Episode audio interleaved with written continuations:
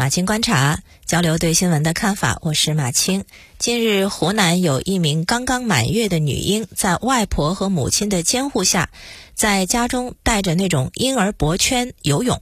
没想到意外发生，女婴的父亲回家的时候，发现孩子脸色苍白，不哭不动。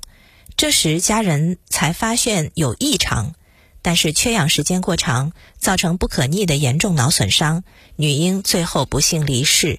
那医生就提醒说，婴儿佩戴的那种脖圈游泳，其实存在着众多不安全因素，确实是要小心。这是一个谁也不愿意看到的家庭悲剧。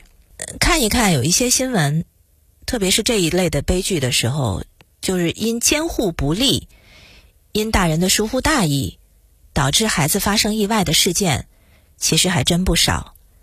比如说那种把孩子忘在了车里。然后最后孩子在车上或者窒息，或者是闷死，或者是热死等等这种事情，每次发生都让人很心痛。嗯，还有那样的意外，抱着孩子靠在围栏上，或者是抱着孩子乘那个扶手电梯，没抱住，结果孩子摔下去了。啊，还有那种就只顾着低头看手机，结果孩子溺水而亡。啊，或者只顾着低头看手机，结果一抬头发现。孩子不见了，等等这样的事情，其实，在身边，在新闻报道里还有不少。那从法理上说，孩子因为大人疏忽而死亡，监护人确实应该承担过失责任。不过，在我国的司法实践当中，基本上很少会对父母亲人追责。这个也容容易理解啊，就是因为孩子不幸离世，最痛苦的莫过于家人。尤其是那个因为自己过失而酿造了悲剧的家人，不仅有失去孩子的痛，更有自责和愧疚，很可能会把他们未来的人生都吞没。这个已然是对他们最大的惩罚了。那在这起事件当中，比家人的疏忽更需要警惕的是那个新生儿戴脖圈游泳这种所谓科学育儿方式。真的不知道为什么啊，这几年。婴幼儿游泳特别特别的火，而且好像是育儿的标配。你就在网上看到有不少新手父母就说说婴幼儿当然可以游泳啊！你没有看到那个医院里头他都有那种游泳室吗？或者是月子中心也会给孩子办什么游泳卡之类的。那商场里的早教工作室就更不用说了，都在大肆推广。所以各种各样的宣传都说游泳好啊，游泳对宝宝好处多呀。仿佛很有科学说服力，勇于体验的年轻父母就越来越多。但是同时，在外面那些专业机构，呃，办那种游泳卡，价格是很昂贵的，便宜的几十块钱，贵的上百块钱一次。所以部分父母就望而却步。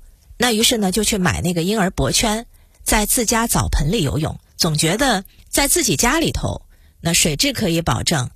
而且还有专门的人会看着，又有这个脖圈，还有什么危险呢？如果不是相信这种脖圈的安全性，可能父母们不一定会轻易的尝试。但是其实这种脖圈就是只套在婴儿的脖子上的这种游泳圈，安全性是被质疑过的。人民日报在二零一三年就专门刊发过一篇调查报道，就是针对。市面上很火的这种婴儿脖圈的游泳方式，做过一番详细的调查。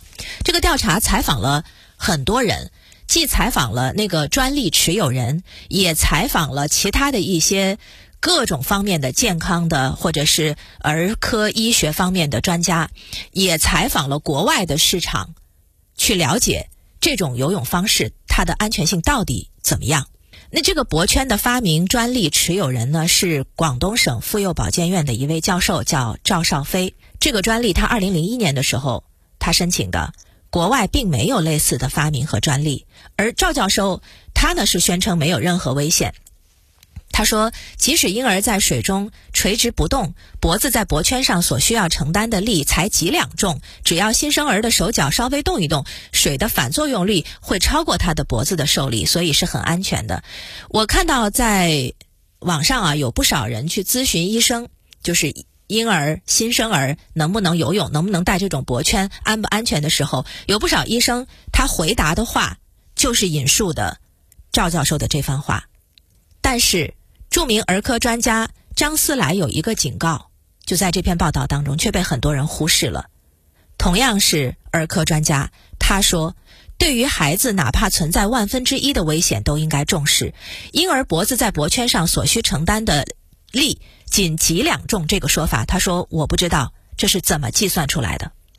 那同时，记者还调查发现，所谓国外技术啊，什么国外的父母都是用的同款等等，这个都是营销谎言，不存在的，国外没有。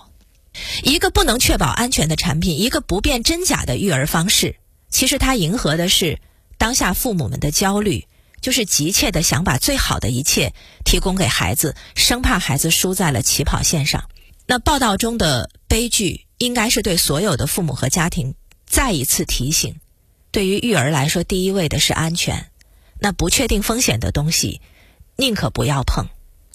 这次事件也再一次让人对育儿市场中的鱼龙混杂产生了困惑：小孩子能不能游泳？能游泳。